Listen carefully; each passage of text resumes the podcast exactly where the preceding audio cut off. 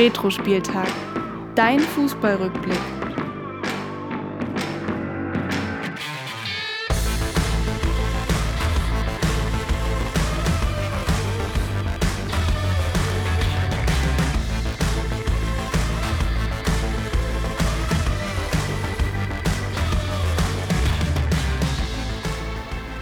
Ja, und damit hallo und herzlich willkommen zur 50. Folge von Retro Spieltag, dein Fußballrückblick. Mein Name ist Willi Nowak und mir gegenüber sitzt natürlich auch heute wieder mein Kumpel Florian. Florian, alles Gute für dich zum 50. Danke, Willi. Wünsche ich dir auch.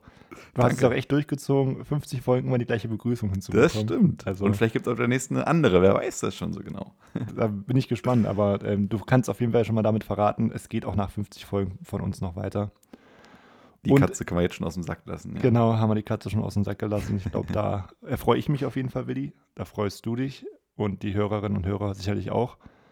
Wir sind ja auch eigentlich fast immer einer Meinung gewesen. Manchmal gab es, glaube ich, auch Differenzen bezüglich einiger Folgen oder Themen, aber da haben wir immer konstruktiv drüber sprechen können. Von daher sehe ich jetzt hier nicht so ein, so ein aus wie bei manchen Boybands, die dann ihr Solo-Projekt starten. Ja gut, Boybands hatten auch selten das aus in einem Jahr. Das kam dann meist erst im verflixten siebten vielleicht. Von daher gucken wir mal, wie es in sieben Jahren oder in sechs Jahren jetzt aussieht. Aber auf jeden Fall, ja, definitiv, wir sind, wir ziehen hier an einem Strang und das ist äh, echt wunderbar. Von daher vielen Dank für die Kooperation bis hierhin. Und ähm, ja, ich, ich erinnere mich auf jeden Fall noch sehr gut an den Start und weil du sagst, dieselbe Begrüßung seit 50 Folgen, Fußballfans sind ja auch gewisse Traditionalisten, von daher, ich glaube, hier unsere Hörerinnen und Hörer würden uns mit einem Shitstorm entgegenkommen, wenn wir hier mal die Leute anders begrüßen würden, als über diese selbe, immer selbe Leier. Ähm, aber ja, ich kann mich noch gut an unsere erste Aufnahme erinnern. Weißt du noch, wie es angefangen hat damals? Die erste Aufnahme oder, oder generell unser ja, Podcast? generell, ja. Generell, ja. Ich, ähm, es, war, es war der 7.3.2020, mein Geburtstag. Tatsächlich, ja. Ich saß, ähm, ich war bei meinen Eltern saß da auf der Couch. Wir haben zusammen einen Film geguckt. Dunkirk, kann ich mich auch noch genau dran erinnern. Ach so, echt, ja. Hast du diesen Film gesehen, Willi? Nee, noch nie gesehen. okay. Genau, und dann hast du mich abends angerufen und hast mich zum Geburtstag gratuliert und hattest dann diese Idee mit dem, mit dem Podcast. Aber da kannst du vielleicht noch mal was, was Näheres dazu sagen, wie du denn darauf gekommen bist, mir das vorzuschlagen. Ich glaube, du hattest übrigens gerade 7. März 2020 gesagt, ich glaube, es war 2021. Oder? Ja, stimmt, 21. Genau. Ähm, ja, ich hatte damals, also es war ja Corona-Zeit, viel Langeweile und viele, ich sag mal, einsame Autofahrten oder Zugfahrten. Ähm, und habe da damals den Gutsport-Podcast gehört. Also von daher auch ein Shoutout an die Kollegen. Wir hatten es auch mal eingeladen. Leider hat es aus terminlichen Gründen nicht geklappt, dass wir mal zusammen eine Folge aufnehmen. Aber der Gutsport-Podcast endete nach fünf Folgen. Aber die fünf Folgen fand ich echt unterhaltsam. Damals zu dem Thema, auch aufgrund von Corona äh, und Turnier und ja, Turnierverschiebung zum Thema WM 2006. Und da fand ich das cool, wollte gerne noch mehr hören. Hatte mir die Jungs auch geschrieben, die aber sagten, die schafft es aus terminlichen Gründen nicht, den Podcast weiterzuführen. Und äh, dann hatte ich gesagt, Flori, Mensch, ich glaube, es gibt echt so ein bisschen Bedarf an historischen Fußball-Events, da mal drüber zu sprechen und ein bisschen auf Rückblicke zu schauen, jetzt wo es in der Bundesliga auch eintönig ist. Und da hattest du gesagt, du findest die Idee gut und dann haben wir gleich losgelegt. Ich habe gerade mal auch nochmal in den Kalender geguckt, es war ja gleich wenige Tage nach diesem berühmten 7. März, nach deinem Geburtstag, haben wir ja schon losgelegt dann. Genau, ich bin dann wieder nach, nach Leipzig gekommen und dann haben wir uns hier getroffen. Du hast dich schon ähm, sehr gekümmert, auch für das Equipment, hast dir da was rausgesucht. Dann hast du dir quasi nur das Go geholt von mir, dass wir es bestellen. ich hatte halt keinen Plan davon, habe gesagt, ja, ich vertraue dir da, bestell. Und dann haben wir ja wirklich nach zehn Tagen hatten wir schon die ersten Ideen und die erste Folge stand in der Theorie von der Recherche, die wir extrem ausgiebig gemacht haben. Also das kann man ja auch mal sagen, wir, wir teilen ja die Saison immer auf in, in Hinrunde und Rückrunde. Und vor der ersten Folge hatten wir eigentlich den Plan, die Saison 2003, 2004 in einer Folge unterzubringen. haben dann aber schnell gemerkt, dass die dann zu groß wird einfach. Ja, vor allem, wir haben halt noch mal mehr recherchiert, wir waren super vorbereitet. Also nicht, dass wir es heute nicht mehr sind, aber wir haben halt so viele Themen rausgenommen, die wir irgendwie für relevant hielten. Also äh, du kannst ja gleich noch mal ein paar, paar Stichworte nennen, die wir da besprochen haben und haben äh, gar nicht gewusst, wie lang diese Folge wird. Also wir hatten uns vorgenommen, DFB-Pokal, Hinrunde, Rückrunde und noch sogar jeden Spieltag extra zu besprechen, plus diese Themenschwerpunkte zu setzen und das innerhalb von 90 Minuten. Die Hörer der ersten Folge werden merken, die Folge endet ja nach der Hinrunde, weil wir merkten, okay, nach einer Stunde, ich weiß nicht, 45 ungefähr, ja, ungefähr ja. sind wir jetzt an einem ganz guten Punkt, um hier mal einen Cut zu machen, um das dann in der nächsten Folge weiter zu besprechen. Und er hat sich so ein bisschen das System eingegroovt. Wir haben immer noch ein bisschen äh, die, die Folgen verfeinert und nochmal ein bisschen äh, neue Akzente gesetzt. Und ich glaube, wir beide sind eigentlich jetzt so happy, wie es läuft. Von daher auch an dieser Stelle mein großes, großes Dankeschön schon mal an alle Hörerinnen und Hörer, die jede Woche ein, einschalten. Ähm, auch aufgrund von diesen Kooperationen mit den anderen Vereinen, wo wir so ein paar Vereinsspezials gemacht haben, ist die Community echt gewachsen in den letzten Monaten. Und ja. ähm, wir freuen uns immer, wenn ihr einschaltet, wenn wir sehen, dass die Folge gut angenommen wird, wenn wir von euch Feedback auf Social Media bekommen, wenn ihr fleißig bei den Retro-Quiz mitklickt. Das ist immer alles sehr, sehr schön zu beobachten und wir danken euch alle wirklich sehr, dass ihr hier ein Teil unseres Podcasts seid. Denn, so muss man es ja auch sagen, ohne Hörerinnen und Hörer würden wir das wahrscheinlich auch nicht mehr machen. Und ist so, ja. Das also macht glaub, wirklich, wirklich Spaß, mit euch da ähm, zusammen über Fußball zu quatschen, über Fußball zu schreiben. Und ja, bleibt gern bei uns und empfehlt uns gern weiter. Und ähm, ja, damit, weiß ich nicht, können wir langsam mal auf die heutige Folge schauen. Genau, wird ja wie gesagt ein bisschen eine, eine Spezialfolge, jetzt auch ähm, anders als die, als die anderen Folgen. Wir haben ja so ähm, ja, 50 Fakten insgesamt, die wir mit Fußball verbinden oder die wir vielleicht noch uns vom Fußball erhoffen. Also zu fünf verschiedenen Themen hat da jeder fünf, fünf Fakten mitgebracht. Es geht um, um Stadien, die auf unserer Bucketliste stehen, ähm, Spieler, von denen wir noch unseren Kindern erzählen werden, Trainer, die ihre eigene Netflix-Serie bekommen sollten, die äh, schönsten Spiele, von denen wir heute noch träumen und fünf Vereine, die wir uns in der Bundesliga zurückwünschen. Also da lernt ihr uns auch beide noch mal etwas näher kennen. Und da, ähm, ja, denke ich, haben wir heute eine, eine schöne Folge vorbereitet. Und äh, außerdem bekommt ihr und wir auch einige Grüße von unseren, von unseren Gästen. Also wirklich jeder Gast, mit dem wir aufgenommen haben, hat uns da einen Gruß geschickt und hat uns beglückwünscht. Zu den 50 Folgen, die äh, bekommt ihr auch noch auf die Ohren. Und wir haben auch noch ein kleines Best-of vorbereitet, wo ihr auch nochmal sehr schöne und witzige Momente aus unseren anderen ja, 49 Folgen dann hört. Von daher geht es jetzt hier los mit den Grüßen Teil 1 und unserem ersten Teil von unserem kleinen Best-of. Bis gleich.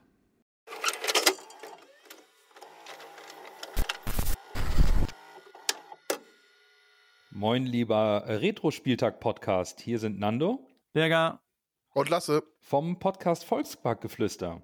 50 Folgen, ein tolles Jubiläum und wir gratulieren euch dazu ganz herzlich. Es war uns eine große Freude, in eurer 15. und 16. Ausgabe eine kleine Zeitreise rund um den ruhmreichen HSV zu machen. Auf die nächsten 50 Folgen bleibt wie ihr seid, habt weiterhin Spaß mit eurem tollen Format und wir freuen uns auf die Retro-Folge. Wie war das damals in Liga 2 rund um den HSV nach dem Aufstieg in die erste Liga? Bis dahin, nur, nur der, der, HSV. HSV.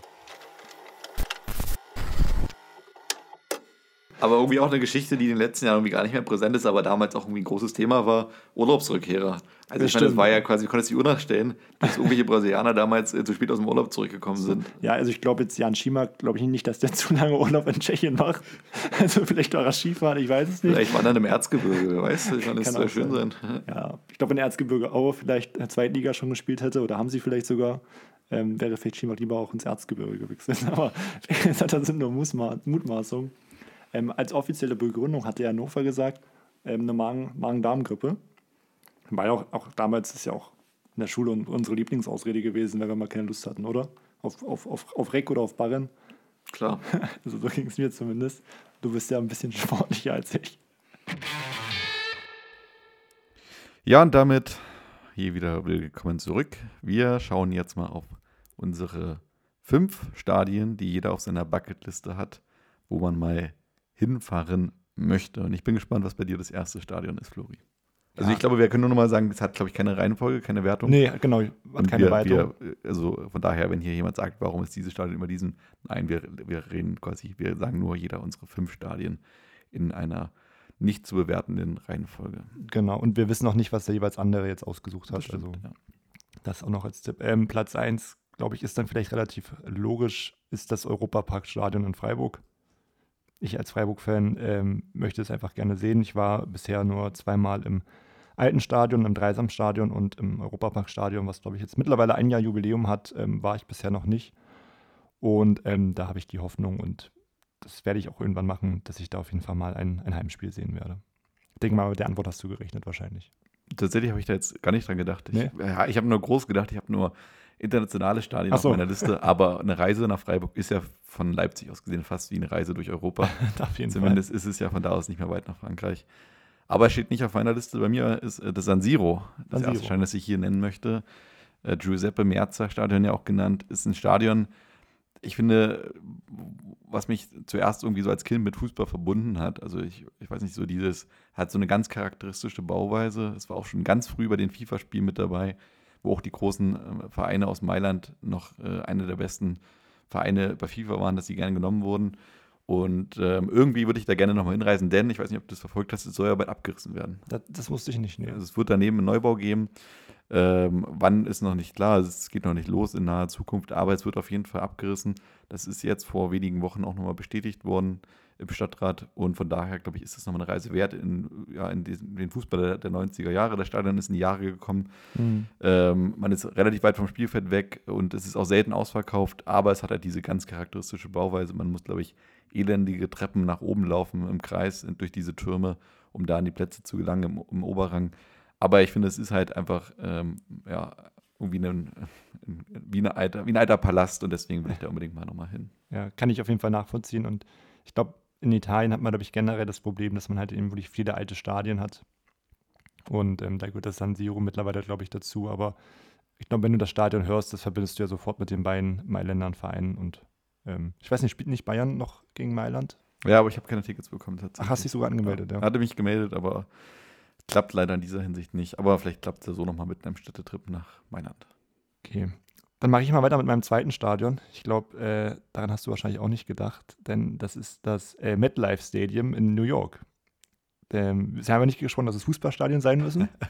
ja, das ist natürlich gut, wenn ein Fußball-Podcast ist, über Football sprechen, aber ist okay. Wir haben nicht, äh, es nicht definiert. Genau, und ich bin eben äh, auch großer NFL-Fan und Fan von den New York Giants und würde generell auch gerne mal nach New York in der Zukunft und mir da ein Spiel der Giants zu Hause anschauen im, im MetLife Stadium. Und ähm, das waren jetzt quasi zwei Stadien jetzt aus meiner persönlichen Fansicht, für die danach keine Sorge kommen noch vielleicht drei auch eher bekanntere Namen. Aber ist immer so meine, meine Meinung und auf Platz zwei oder was gesagt, das zweite Stadion in meiner Liste ist das Old Trafford von Manchester United. Auch finde ich ein ganz historischer Ort, wo auch ähm, Bayern oftmals nie gut ausgesehen hat und deswegen ich immer das, also ungutes Gefühl hatte, wenn da der Verein hingefahren ist. Denke aber gerne zum Beispiel an das Tor von Robben ja. im Old Trafford zurück. Und ich glaube auch, das ist so ein Ort, wo einfach du Fußball mit anderen Augen siehst, einfach weil es einfach auch so viel Historie versprüht und auch deshalb würde ich da gerne mal vorbeifahren und ein Spiel in diesen ja, ehrwürdigen Tribünen anschauen. Ich glaube, da kann man halt wirklich auch viele Stadien nennen in der, in der Premier League. Also es gibt ja auch andere Stadien in England auch, wo du einfach, wir waren ja auch schon mal in Fulham im Stadion, auch wenn es jetzt nicht, nicht so ein bekanntes, aber es war ja auch eine super Atmosphäre, da einfach in der ersten Reihe zu sitzen und den Spielern quasi beim Einwurf auf die Schulter klopfen zu können. Und ähm, im Old Trafford wird es sicherlich ähnlich sein. Und an das Tor von Robben kann ich mich auch noch dran erinnern. Ich glaube, ähm, so die Stimmung mal mitzunehmen, dann aus einem äh, aus Manchester oder aus, aus London vielleicht, äh, von Arsenal oder Chelsea, das bestimmt, bestimmt sehr gut. Ich habe zum Beispiel das Enfield noch als auf der Liste. Steht auch bei mir auf der Liste, auch. ja. ja. Auch, Old Trafford, der auch Theater of Dreams genannt. Ich weiß gar nicht, Enfield Road hatte da auch, glaube ich, so einen Spitznamen, oder? Das weiß ich gar nicht. Das von Manchester hätte ich auch gewusst, aber. Aber ich glaube, einmal You Never Walk Alone im Enfield zu hören, das sollte man sich schon einmal geben. sozusagen, das äh, sollte auf jeden Fall eigentlich was vielleicht bei jedem Fußballfan auf der Bucketliste stehen. Ja. Aber gut, dass wir uns da mit dem Enfield schon mal einig sind. Und wie gesagt, Premier League, glaube ich, ähm, ist auf jeden Fall eine, eine Erfahrung wert. Dann ähm, kann ich mit meinem vierten Stadion mal weitermachen. Das ist das äh, Camp Nu oder Now, weiß nicht gar nicht, wie man es genau ausspricht, in, in Barcelona. Ja, ist bei mir auch auf der Liste. Auch. Oh, ich war sogar schon mal da gewesen. Ich war schon mal zu okay. einer Stadionführung gewesen äh, im Rahmen unserer Abifahrt, die wir ja nicht gemeinsam gemacht haben, Flori. Wollte ich gerade sagen, hatten wir eine Abifahrt? Naja, nur im kleinen Kreis. Achso. Du warst nicht eingeladen. das glaube ich nämlich auch, ja. nee, du wolltest nicht mitkommen. Also wir waren ja dann in Lorette Mar, wie so viele, und äh, haben damals einen Tagesausflug nach Barcelona gemacht und waren dann auch im äh, Camp Nou oder Nou Camp. Ich weiß, da gibt es auch so viele Sprechweisen ja. von diesem Stadion. Ähm, und äh, auch dieses Stadion wird ja jetzt bald umgebaut und auch da verliert es natürlich ein bisschen seinen Charme der alten Jahre. Aber natürlich wird es ja, auf, auf den Stand gebracht und deswegen auch bestimmt weiterhin cool sein. Genauso wie das andere Stadion, was mir noch auf der Liste steht, ist das Santiago Bernabeu. Ist ja jetzt schon seit einigen Jahren im Umbau und äh, ist für mich ebenfalls ein Stadion, glaube ich, wo, ähm, wo man mal gewesen sein sollte. Ja, mein fünftes ist nochmal in Deutschland, ist der Signal Iduna Park oder das Westfalenstadion. Ich glaube, du warst da ja schon mal. Genau. Ähm, ich finde es halt immer so, monströs, einfach diese gelbe Wand zu sehen. Das sind einfach 25.000 Stehplätze. Das haben ähm, die Stadien in Paderborn oder Fürth nicht mal insgesamt, ohne die beiden Vereine dazu diskreditieren. Aber das ist so krass, das einfach zu sehen. Und auch jetzt letzte Woche das Topspiel Dortmund gegen Bayern, das war so eine geile Stimmung. Und als Modesta das 2 zu 2 gemacht hat, das äh, weiß ich nicht, da kriege ich als, als Nicht-Dortmund-Fan sogar Gänsehaut, wenn ich das gesehen habe und äh, die Fans dort auf der, auf der gelben Wand. Ähm, das würde ich auch gern mal, gern mal live erleben. Dann jetzt nicht in der gelben Wand, sondern eher vielleicht so, dass man zuschauen kann. Aber ich glaube, das ist auch eine Erfahrung auf jeden Fall wert. Total. Bei mir ähm, komme ich da nochmal drauf bei den großen Spielen. Denn ein, dieses Spiel, bei dem ich war, beim Dortmund gegen Bayern im Jahr 2004, steht auch bei den Spielen auf meiner Liste, ähm, an die ich gerne zurückdenke. Aber ja, das Westfalenstadion oder Signal Iduna Park ist auf jeden Fall ein Stadion, wo man mal hinfahren muss. Ich selber habe schon ganz oft davor gestanden, vor allen Dingen beruflich, denn gegenüber ist ja die Westfalenhalle. Mhm. Und da findet ja immer der Schlagerboom statt, bei dem ich schon öfter beruflich arbeiten durfte als Aufnahmeleiter. und jedes Mal, wenn wir haben ja oftmals, also unsere Show findet ja am Samstagabend statt, sind wir dann zu den Zeiten da, wo dann Spiele stattfinden, wo du dann die ganzen Fans hingehen willst wie oft äh, meine Kollegen und ich dann schon in den Pausen da an dem, am Zaun gestanden haben und gedacht haben, boah, jetzt da reingehen wäre so viel geiler, als jetzt hier in der anderen Seite zu arbeiten, ohne meinen Job diskreditieren zu wollen. Aber es juckt einen einfach in den Fingern, wenn man da die Fans reingehen sieht und man weiß, äh, man hört das draußen ja auch sozusagen die Stimmung. Man kann aber selber nicht Teil davon sein, weil man gleich wieder zurück zur Arbeit muss. Ja. Das bricht mir jedes Mal das Herz. Und dieses Jahr werde ich nicht da sein, denn äh, der Starkeboom findet nicht statt in Dortmund. Oh. Wegen Corona-Gründen. Man wusste nicht, ob da Shows stattfinden können im Oktober, deswegen hat man das nach Leipzig verlegt. Ähm, ja, aber deswegen würde ich dieses Jahr dieses Erlebnis nicht haben. Aber nach Dortmund würde ich jederzeit wieder fahren. Also das ist bei mir natürlich auch schon 18 Jahre her. Kann ich da nochmal drauf eingehen. Ja, aber Schlagerboom trotzdem Einschaltempfehlung von dir? Der heißt dieses Jahr gar nicht Schlagerboom. Oh. Aber das werdet ihr nächste Woche dann alles am äh, Samstagabend am ersten euch anschauen können. Sehr gut, schön Cross-Promo gemacht. Genau. Gut. Ich glaube, dann sind wir durch mit den Stadien, oder? Also ich habe alle meine fünf. Korrekt, wir sind durch und äh, hören uns gleich nach den Grüßen Teil 2 und unserem kleinen Best-of wieder und reden über die großen Spieler.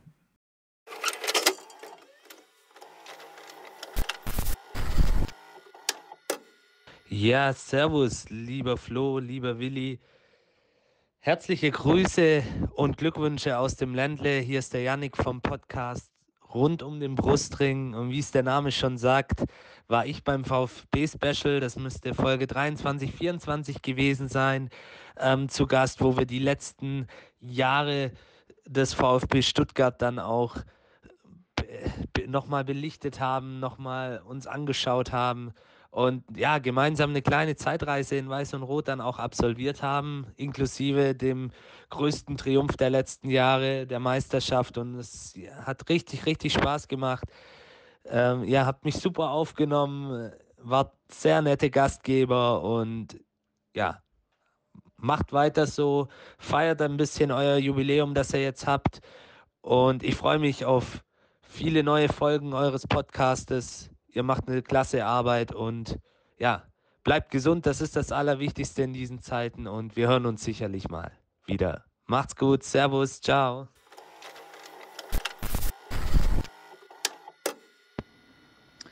Hallo liebe Community, hallo lieber Florian, lieber Willi. Ich bin Hannes, ich war Teil der Folgen 24 und 32 und damals Teil des Retro-Stammtisches. Hat mir echt viel Spaß gehabt und äh, es war echt cool. Nochmal vielen Dank für die Einladung. Ich wünsche euch beiden auf jeden Fall nur das Beste zu eurem 50-folgigen Bestehen. Ähm, macht weiter so. Ich höre richtig gerne rein und bin echt froh, ähm, seit der ersten Minute Teil eurer Community zu sein. Wie gesagt, alles Gute und ähm, vielleicht ja, könnt ihr mich ja nochmal einladen. Ähm, ich habe ja gesehen, dass ihr, oder gehört besser gesagt, dass ihr die Retro-Stammtisch-Folgen weiter durchzieht. Ähm, nur mal so als Idee. Von daher alles Gute, viel Spaß weiterhin und bis bald, ihr Retro-Raketen. Ich hatte übrigens auch mal ein ja. ähm, David Beckham-Trikot von Real Madrid. Ja. Gut, die Frage ist mittlerweile, Willi, von wem hattest du noch kein Trikot? Was habe ich heute an? Willst du es den Zuschauern verraten? Ja, heute hat Willi ein FC Fulham-Trikot an. Genau. Sieht sehr schick aus, muss ich sagen. Ich habe natürlich wie immer ein SC Freiburg-Trikot an. Hast du auch ein anderes? Ich habe auch an, äh, von anderen Vereinen, weiß ich gar nicht. Ich glaube nicht. ich hatte auch mal, so mein erstes Trikot, nur als kurz Zwischeninfo, das war von Borussia Mönchengladbach. aber mein Herz schlägt trotzdem für den SC Freiburg. Aus der Altkleidersammlung oder was? Nee, ich weiß gar nicht, warum ich das Geschenk bekommen habe. Ich weiß es nicht. Da wollte dich jemand, glaube ich, manipulieren. Ich, ich kann mir, also damals bei dem Trikot war der Hauptsponsor Diebels. Oh, das ist schon ein bisschen älter. Dann, Das ist schon ein ja. altes Trikot. Das Aber ein cooles Trikot. Das, äh, würdest du heute bestimmt viel Geld dafür bekommen. Ja, aber es war ein Kindertrikot, also würde natürlich auch keinem mehr passen. Aber es kann natürlich sein, dass die Bierwerbung meinem Vater zugesagt hatte und so dachte, okay, Ja, Diebels ist ein Altbier. Das ist, glaube ich, nicht jedermanns Sache. Gut, dann geht es jetzt weiter mit dem zweiten Teil unserer großen Fünf-Liste und wir schauen auf die fünf großen Spieler, von denen wir noch unseren Kindern erzählen werden. Und da bin ich ganz gespannt wieder, wer hier als erstes in einer Liste auftaucht. Ich würde jetzt tatsächlich schon mal zwei Namen nennen, weil die für mich irgendwo zusammengehören und einfach eine Ära des Fußballs geprägt haben in unseren ja, Jahren als, als, als junger Erwachsener. Und ähm, das sind Cristiano Ronaldo und Lionel Messi. Äh, für mich einfach eine Zeit lang, vielleicht über zehn Jahre gesehen, die zwei besten Spieler der Welt. Es ging immer darum, bist du für Ronaldo oder bist du Messi, wen findest du besser? Ich glaube, da gehen die Meinungen dann noch auseinander. Und ja, weiß ich nicht, gerade Ronaldo, ich muss sagen, ich bin eher Team Ronaldo, weil der für mich einfach der komplettere Spieler ist. Der hat für mich keine Schwächen. Er ist schnell, kopfballstark, äh, physisch sehr gut, extrem gutes Dribbling und ja, er ist jetzt auch schon Ende 30 und spielt immer noch auf hohem Niveau. Gestern hat Menu gegen äh, Nicosia in der Europa League gespielt und das habe ich ein bisschen gesehen in der Konferenz. Und wenn Ronaldo den Ball hat, das sieht immer so einfach aus. Und bei Messi gibt es auch so viele verrückte Tore, wie er einfach alleine durchs Mittelfeld stolziert, äh, so viele Solos, wo die Kommentatoren dann auch abgehen. Und ich glaube, von den zwei Spielern wirst du auch in 30, 40 Jahren noch was hören, genauso wie es eben jetzt vielleicht ist mit, mit Maradona und Pelé, die wir ja beide nicht erlebt haben. Von daher habe ich die beiden dann auf jeden Fall relativ schnell in meine Liste gepackt. Ich habe tatsächlich äh, beide nicht meiner Liste. Oh, okay. ähm, auch wenn die natürlich jegliche Berechtigung haben. Aber ich bin da dann doch relativ lokal geblieben. Hab, äh, also, naja, das stimmt eigentlich nicht, was ich sage. Aber äh, mein erster Spieler auf jeden Fall ist Oliver Kahn. Das ist für mich ähm, der Spieler, wo ich sage, der hat ja so viele prägende Erlebnisse für die Bayern geschaffen. Ähm, was mich immer fasziniert hat, ist sein, seine Leidenschaft in den Spielen, was natürlich beim Gegner oftmals nicht gut ankam. Diese Szenen, die es da gibt mit dem Biss, mit dem Kung-Fu-Tritt oder sonst was, äh, mal gerne in den Nacken gepackt. Das ist natürlich auch immer grenzwertig gewesen. Aber wenn man einfach sieht, wie sehr er mitgeht, auch jetzt am vergangenen Wochenende, du hattest es gerade angesprochen, gegen Dortmund, wenn man sieht einfach, wie er da auf der Tribüne sitzt und abgeht, das ist äh, Ja. einfach, ich finde es herrlich zu sehen, wie er da den Fußball leidenschaftlich prägt. Ich finde tatsächlich in meiner, in meiner Erinnerung ist er gar nicht dieser Titan, von, also so wie er so oft beschrieben wurde. Ich finde, er war auch immer mal ganz gut für einen Aussetzer. Auch im sportlichen Bereich ist, finde ich, für mich deutlich, deutlich schlechter als Torwart gewesen als Manuel Neuer. Aber seine Kapitän, äh, Kapitänsrolle und seine Leidenschaft ähm, am, auf dem Platz werden trotzdem für mich immer in Erinnerung bleiben. Und ja, ich glaube auch, wenn man auch irgendwann mit einer Legendenelf spricht bei Bayern, äh, wenn das Thema mal aufkommt, kann ich mir vorstellen, dass bei einigen äh, Leuten Kahn über Neuer steht. Auch wenn Neuer, finde ich, mit Abstand der beste Torhüter ist, der jemals in Deutschland gespielt Mhm. hat oder vielleicht sogar auch in der Welt gespielt hat. Also das ist äh, auch immer noch faszinierend, was er im hohen Alter für eine starke Rolle als Torhüter hat. Ich habe auch Oliver Kahn tatsächlich. Ja, du hast eigentlich die Begründung schon geliefert und für mich so als Kind war der halt wirklich einfach der beste Torwart der Welt. Also klar, die Panzer, die du angesprochen hast, die kamen dann halt gerade, als er älter wurde, was jetzt zum Beispiel Manuel Neuer nicht so hat oder seltener hat. Aber auch damals bei der WM 2002, abgesehen vom Finale, was der da gehalten hat, ey, das war schon phänomenal. Und als Kind hat man da einfach große Augen bekommen. Auch wenn man vielleicht früher mal auf dem Bolzplatz im Tor stand, dann war man halt immer Oliver Kahn, weil man das nachgespielt hat. Und jetzt kein anderer Stimmt. Torwart. Ja, stimmt. Ja. Und damit kommen wir gleich mal zum zweiten Spieler, der bei mir dann in der Liste steht, den man auch gerne nachgespielt hat. Und das ist für mich ganz einfach Ronaldinho. Ich glaube, in unserem Alter wollte jeder so sein wie Ronaldinho.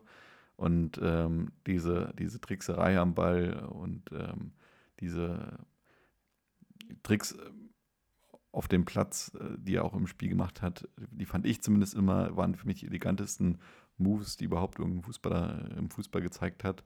Dazu noch seine Traumtore und irgendwie seine markante Frisur, sein markantes Äußeres generell, hat so eine Lässigkeit verbreitet, die ich bis heute bei keinem Spieler gesehen habe. Er, ich finde, er wollte auch nicht so dieser Star sein, wie das vielleicht ein Cristiano Ronaldo sein wollte. Er hat sich nicht so als Marke ähm, rausgegeben. Und ich finde es eigentlich am Ende schade, dass so ein bisschen seine Karriere so ausgefadet ist, was auf jeden Fall auch aufgrund seiner vielleicht fehlende Professionalität ähm, äh, damit zusammenhängt. Das ist das, was Ronaldo, Cristiano Ronaldo eben absolut hat, dass er jederzeit immer 100 Prozent alles für den Fußball gibt und äh, Partys und Lifestyle äh, vielleicht hinten ranstellt. Zumindest ist das, was man über die Medien immer so erzählt bekommt. Und ähm, Ronaldinho ist aber trotzdem der Spieler, von dem ich, glaube ich, in meinem Leben die meisten Highlight-Videos angeguckt habe. Ich gucke mir sowas dann selten an, aber als Kind Ronaldinho äh, hier irgendwie Übersteiger da und keine Ahnung, Around the World hier. Das war einfach immer geil zu sehen. Und äh, ja. ja, würde mir wünschen, dass er irgendwie nach, nach 2006 noch länger einer der besten Spieler der Welt gewesen wäre, aber da ging es halt leider bergab. Aber trotzdem ist er für mich einer der größten. Ronaldinho hat halt im Spiel Tricks gezeigt, die manche nicht mal auf dem Bolzplatz hinbekommen würden. Also, ja. wenn du das versucht hast nachzumachen, hast du keine Chance gehabt und der hat damit einfach zwei Spieler ausge, ausgedribbelt. Ich finde generell, so, ich finde auch so eine, so, eine, so eine Dribbler wie Ronaldinho ist halt auch echt sehr, sehr viel seltener geworden, weil einfach dieses Hauptaugenmerk viel mehr auf, auf Passspiel liegt als ja. auf solchen Einzelkönnern. Aber ähm, Ronaldinho ist jetzt nicht in meiner Liste, aber auf jeden Fall äh, völlig legitim. Willst du gleich weitermachen mit deinem, mit deinem dritten Spieler, dass wir da auf einer, einer Höhe sind? Achso, stimmt, du hattest ja Kran schon als dritten, ja. Genau. Dann ich als dritten Mal Thierry Henry, auch ein Spieler, wo ich sage, der hat mich als Kind, also war für mich als Kind äh, mein absoluter Lieblingsstürmer. Seine Ballbehandlung ähm, und seine Abschlussstärke waren so markant. Ich finde, du hast sofort gesehen, wenn Thierry Henry am Ball ist. Und das bei einem verpixelten Fernseher von damals war das nicht selbstverständlich. ähm, ich finde, bis heute finde ich seinen Spielstil überragend, äh, ihn zu beobachten. Und äh, tatsächlich erinnert mich natürlich an Kian Mbappé extrem an ihn. Äh, aufgrund seiner Schnelligkeit und aufgrund seiner ähm, Schlenzerei.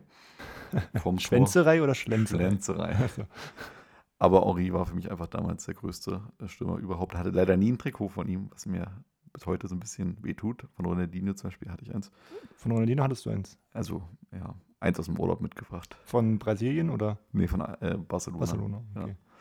ja. bei Thierry Henry verbinde ich halt immer dieses rot-weiße Arsenal-Trikot mit Nummer 14. Ja. Und halt, was du gesagt hast, war natürlich richtig. Und gerade in der Saison 2004, als Arsenal auch kein Spiel verloren hatte, hat er, glaube ich, 30 Tore erzielt und auch wie er die erzielt hat, das sieht so einfach aus. Ja. Und ich glaube, es gibt wenige Stürmer, die einfach diese Geschwindigkeit und Technik so miteinander verbinden können. Wie gesagt, Mbappé ist ein sehr treffender Vergleich und vielleicht ähm, kommt er auch mal irgendwann auf die Stufe wie Ori. Schauen wir mal. Ich habe ähm, als vierten Spieler auch einen Franzosen, allerdings äh, Zinedine Zidane.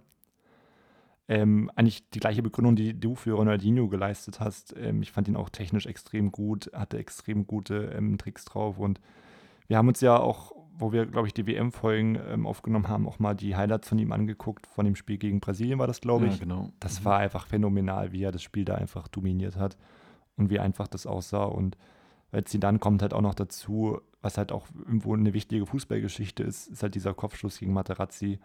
Und auch das würde ich meinen Kindern erzählen, dass du äh, deine Nerven im Griff haben musst.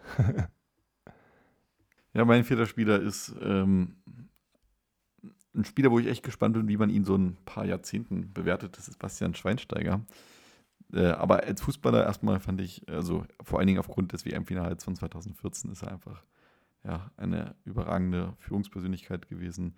Auch immer gut für einen, für einen Witz äh, abseits des Spielfelds und einfach, finde ich, ja, bis heute einer der sympathischsten Spieler überhaupt. Aber zum Beispiel finde ich ihn als, als Experten überhaupt nicht geeignet, muss man auch so klar formulieren. Siehst du ihn eher geeignet als Werbefigur für einen Baumarkt zum Beispiel? Und das wollte ich auch gerade sagen. Zum Beispiel, ich finde, dass er jetzt so ein bisschen in so eine, naja, Personality-Richtung rutscht, wo ich sage, das ist halt irgendwie ein bisschen merkwürdig. Finde, er mhm. steht nicht für Premium, sondern er steht ein bisschen so für Ramsch mittlerweile. Ja. Das erinnert mich ganz leicht an Lothar Matthäus. Also so, natürlich redet er nicht so einen Stuss wie Lothar Matthäus, sondern kann sich besser artikulieren. Aber ich finde, irgendwie kratzt das so ein bisschen an der persönlichen Legendenverbindung, die ich da zu ihm habe. Also Schweinsteiger ist, glaube ich, der Spieler, von dem ich die meisten Trikots besetzt, besetzen habe. Ähm, und äh, hoffe, dass er, sag ich mal, so irgendwie sich so gut aus der Affäre zieht in den nächsten Jahren. Und zum Beispiel finde ich da einen Philipp Lahm, der natürlich auch Kapitän war 2014, hm. war natürlich immer nicht so, hatte nicht so eine Lässigkeit, aber hatte halt eine extreme Professionalität und Attitüde, warum er jetzt halt auch WM 2024, was ist denn das, ist Botschafter, ist es Botschafter ja. das Wort, richtige Wort, oder Or Cheforganisator, das ist ja quasi wie Beckenbauer 2006 das ist der Schwein, äh, Lahm jetzt und zum Beispiel Lahm, glaube ich, hat gar keine Zeit, um hier irgendwie Werbung für den Baumarkt zu machen oder sowas, weil er halt einfach so professionell auch jetzt noch nach seiner äh, Karriere auf dem Fußballplatz weiterarbeitet.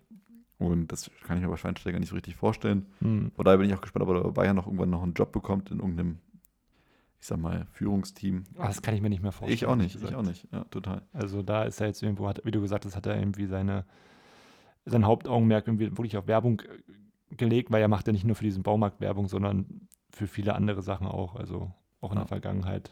Ja. Ähm, ja, muss, muss er wissen. Und aber als Spieler auf jeden Fall eine, eine Ikone für die deutsche Nationalmannschaft, auch, auch für die Bayern. Und ich glaube, ich würde mich aus dem Fenster lehnen und sagen, ohne Schweinsteiger hätten wir auch das Finale gegen Argentinien nicht gewonnen. Ja, das denke ich auch, ja. Gut, dann mache ich mal mit, mit meinem äh, letzten Spieler weiter und ist, ähm, das ist Nils Petersen. Ähm, auch natürlich ein bisschen mit der, mit der Freiburg-Brille, aber ist auch ein Spieler, der, äh, glaube ich, sinnbildlich für die Entwicklung vom Verein steht, vom Abstiegskandidaten jetzt zum ja, Verein, der alle Spiele in der Europa League bisher gewonnen hat. Und er ist ja damals erstmal per ge- Leihe gekommen von, von Bremen, ist dann mit dem SC Freiburg abgestiegen und du hast aber sofort gemerkt, dass ihm der Verein extrem wichtig war, auch wenn er nur ein halbes Jahr da war sind bei ihm dann nach dem Tränen, ähm, nach dem Abstieg die Tränen geflossen. Und dann ging es eigentlich nur noch darum, ja, was, was macht er im Sommer? Und weiß nicht, ich lese immer gern bei transfermarkt.de und da gab es den jeden Tag die Diskussion, kann Nils Petersen noch mit in die zweite Liga kommen? Und ja, er hatte immer Angebot auch aus der ersten Liga, aber er hat sich dann bewusst für, für Freiburg und für die zweite Liga entschieden. Und ich glaube, das war für den Verein und für ihn das Beste, was passieren konnte, denn ja, so konnte man dann eine Erfolgsstory schreiben und ich finde, äh, Nils Petersen ist einfach ein Spieler, der eben wirklich noch ähm, für Fußballromantik steht, für Vereinstreue und eben auch ja auch nicht mehr so oft von Anfang an spielt und nie meckert und wirklich das Team über sich selber steht, stellt.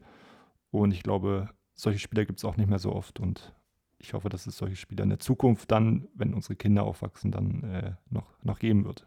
Das stimmt, ähm, gebe ich dir vollkommen recht. Bei mir ist der fünfte Spieler auch ein Spieler, den man jetzt wahrscheinlich nicht sofort erwartet. Das ist Tomislav Pietlitzer. Den habe ich jetzt wirklich gar nicht erwartet. Aber es ist ein Spieler, wo ich sage, also ich meine, dieser Spieler hat so viel Quid-Potenzial. Das stimmt. Aufgrund seiner überragenden Paraden, die er auch hatte, aber aufgrund dieser überragend lustigen Patzer, die er hatte. Und ähm, als Cottbus-Fan, glaube ich, ist Pieplitzer bis heute die Persönlichkeit, die man am meisten mit dem Verein verbindet und auch, glaube ich, auch für lange Zeit verbinden wird. Also er steht einfach wie kein anderer für Bundesliga-Fußball in Cottbus, der irgendwie dann, ja, immer so ein bisschen Urlaub von Liga 2 war, aber auch irgendwie dann, ich sag mal, äh, wo vielleicht ein bisschen die, die richtige Professionalität gegenüber anderen Vereinen auch fehlte, aber was natürlich auch finanziell bedingt war. Aber da hatte man mit Pipza einen, der halt auch wirklich Spiele hatte, wo er wirklich Weltklasse war, aber dann halt auch Spiele hatte, wo er sich die Dinger im wahrsten Sinne des Wortes selber reingelegt hat. Und ähm, trotzdem war er immer sympathisch und äh, würde mir wünschen, dass er irgendwie nochmal bei Cottbus ja, vielleicht irgendwie eine, eine Rolle bekommt, wo er ein bisschen im Verein integriert ist. Jetzt aktuell, glaube ich, ist er irgendwo, also ein Sohn spielt auf jeden Fall bei Lok Leipzig. Ja. Er selber war nochmal bei Nordhausen Trainer und dann bei Eilenburg, also bei Regionalligisten, äh, die mittlerweile auch schon nicht mehr da spielen. Ähm, von daher, Pippi, alles Gute und äh, vielleicht kriegst du ja nochmal in Cottbus irgendwie eine kleine Rolle. Auf jeden Fall, wenn wir mal ein Cottbus-Spezial machen, wäre der auf jeden Fall eine Legendenelf. Das, das auf jeden Fall, 100 Prozent. Da gibt es keine Alternative, aber an so ein Spiel habe ich gar nicht gedacht, aber so eine gehören natürlich auch irgendwo zum Fußball, die irgendwo auch mal, auch mal Fehler gemacht haben und dafür war Pipiza immer gut, aber hat auch viele Spiele sehr, sehr stark gehalten. Von daher finde ich eine gute, gute Auswahl, Willi. Schön. Ja, dann geht es gleich weiter bei den fünf großen Trainern nach dem dritten Teil der Grüße und dem Best-of.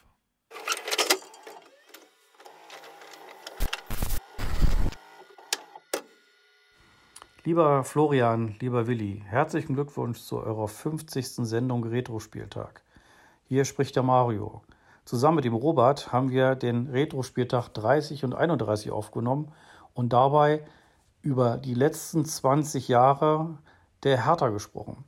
Dabei waren es natürlich gute und nicht so gute, aber auch schöne und nicht so schöne Momente, die wir gemeinsam aufgearbeitet haben. Ich wünsche euch für die nächsten 50, nein, für die nächsten 500 Sendungen weiterhin viel Erfolg mit eurem Podcast, viele spannende Beiträge und viele spannende Gäste. Und wenn ihr mal wieder über die Hertha spricht, ruf einfach an, ich bin gern wieder dabei. Alles Gute und liebe Grüße von Mario. Hallo, liebe Freunde vom Retro-Spieltag. Hier ist Robert vom Exil-Hertaner Podcast. Und ich durfte in Folgen 30 und 31 einen ganz intensiven Blick auf die Hertha aus Berlin werfen. Und es war mir ein großes Vergnügen.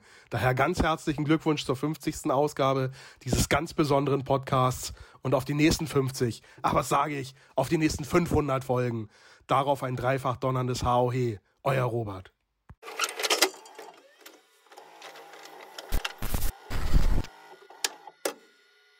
Dann äh, gab es am 29. Spieltag dann gleich zwei wichtige Abstiegsduelle. Zum einen Rot-Weiß Erfurt gegen Energie Cottbus und Rot-Weiß Essen gegen Rot-Weiß Oberhausen. Zu viel Rot-Weiß, wenn du mich fragst. ja, das stimmt. Ähm, es waren wirklich spannende Spiele. Stimmt, es waren ja sogar vier rot-weiße Vereine. Also LR 1 heißt ja damals noch LR 1. Ja. Ich habe es schon Rot-Weiß Aalen bezeichnet, aber es waren ja sogar auf den Abschiedsplätzen sogar vier Vereine, die mit Rot-Weiß begannen. Das ist ja äh, völlig abnormal. Rot-Weiß Oberhausen, Rot-Weiß ja. Erfurt, Rot-Weiß Aalen, Rot-Weiß Essen. Diese Nur noch Rot-Weiß Seider. Diese Ära der Rot-Weißen ist halt auch irgendwie ausgestorben. Also es gibt da in den ersten zwei Ligen keinen Verein mehr Rot-Weiß, oder? Ja, ich glaube, Rot-Weiß Essen war jetzt schon in den letzten Jahren ganz oft äh, dran am Aufstieg in Liga 3 zumindest. Ja. Rot-Weiß Oberhausen auch. Bei Rot-Weiß Erfurt sieht es ganz düster aus und bei Rot-Weiß Aalen verliert sich meine Spur. Ja. Schade, dass Cottbus damals nicht Rot-Weiß Cottbus hieß. ja, es zeugt ja doch nicht von Kreativität, finde ich, wenn der Verein äh, immer die, die Farben im Namen trägt. Das stimmt. Da hast du recht. Ich finde, leg mal Energie. Es gibt keinen anderen Verein, der Energie heißt. In Deutschland zumindest, ja, glaube ich. Gut, ähm, Turbine heißt auch nicht so wie der Verein. Also ja, das hat halt eine DDR-Vergangenheit. Von daher, ja. Lokomotive gibt es im Westen wahrscheinlich auch eher selten. Oder Traktor. Traktor, ja. Oder Stahl. Ja, genau. So, dann machen wir, wie wir die angekündigt hat, weiter mit den Trainern, die ihre eigene Netflix-Serie bekommen sollten. Oder auf einem anderen Streaming-Portal. Muss ja nicht immer Netflix sein. Willi, dann starte du doch mal mit deinem ersten Trainer. Also mein erster Trainer ist auf jeden Fall, glaube ich, keine Überraschung, dass der Trainer mal irgendwie porträtiert werden sollte. Das ist Jürgen Klopp. Oder Jürgen Klopp natürlich. Äh, ich glaube, auf der ganzen Welt gibt es keinen Menschen, der Jürgen Klopp nicht leiden kann oder unsympathisch findet oder ähm, ja, also Jürgen Klopp ist einfach so ein markanter Typ, so erfolgreich gewesen bei Dortmund und bei Liverpool, auch bei Mainz natürlich sehr erfolgreich gewesen. Und äh, ich, ich, ich finde, ich, ich, halte ehrlich gesagt nicht so viel von diesen Netflix-Serien, von diesen reinen Porträts, okay. weil es natürlich auch immer so ein bisschen ja, das Negative ausblendet, weil es natürlich eher ist wie eine Huldigung.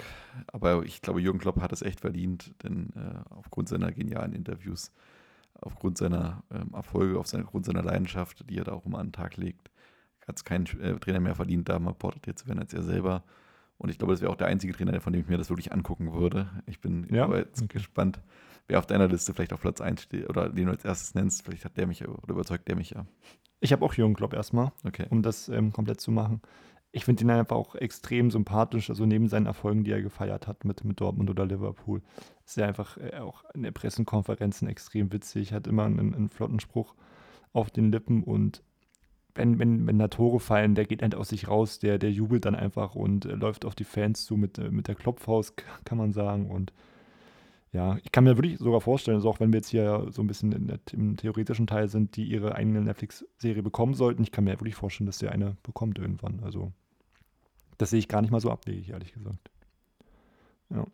Ich mache weiter mit äh, meinem zweiten Trainer dann. Da habe ich äh, mich entschieden für äh, Sir Alex Ferguson.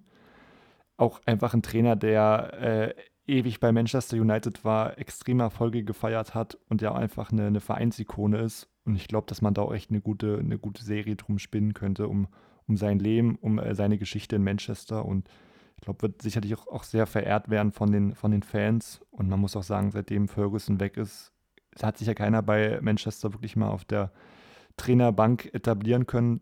Da scheint Menu jetzt eher Probleme zu haben. Von daher Ferguson da ein großer Vater des Erfolgs und ich glaube einer der, der größten Trainerlegenden ähm, der, letzten, der letzten Jahre.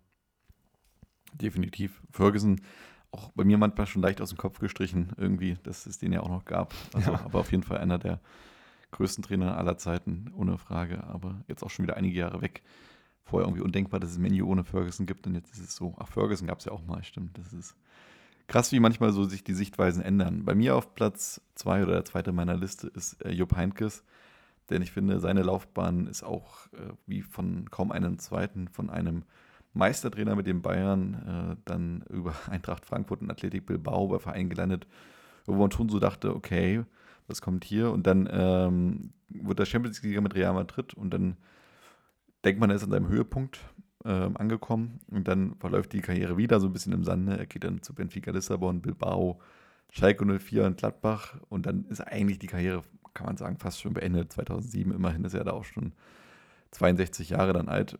Aber dann kommt nochmal sein, sein richtiger, der richtige Herbst seiner Karriere und er macht sich bei Bayern unsterblich mit dem Champions League-Triumph von 2013, mit dem Meistertitel von 2013 und gefühlt ist es ja so, dass man sich selbst heute nicht wundern würde, wenn Heinkes nochmal irgendwie an der Seitenlinie auftaucht. Also es ist so ein Typ, ich glaube, bis er wirklich äh, irgendwann, ich hoffe, es dauert noch ein bisschen, aber unter der Erde liegt, glaube ich, wird man immer nochmal Heinkes in den Raum werfen äh, und ihm sich an die Seitenlinie ähm, zurückwünschen. Ja. Denn dieser Mann, wie gesagt, ist faszinierend, wie er da auch nochmal in, in den späten Jahren seiner Karriere sein Image und seine Professionalität, seine, ähm, sein, sein, seine ja, Einstellung einfach zum Sport ähm, da nochmal verändert hat und äh, da einfach sehr erfolgreich war. Und natürlich auch aufgrund, er hat insgesamt 1038 Spiele in der Bundesliga gehabt.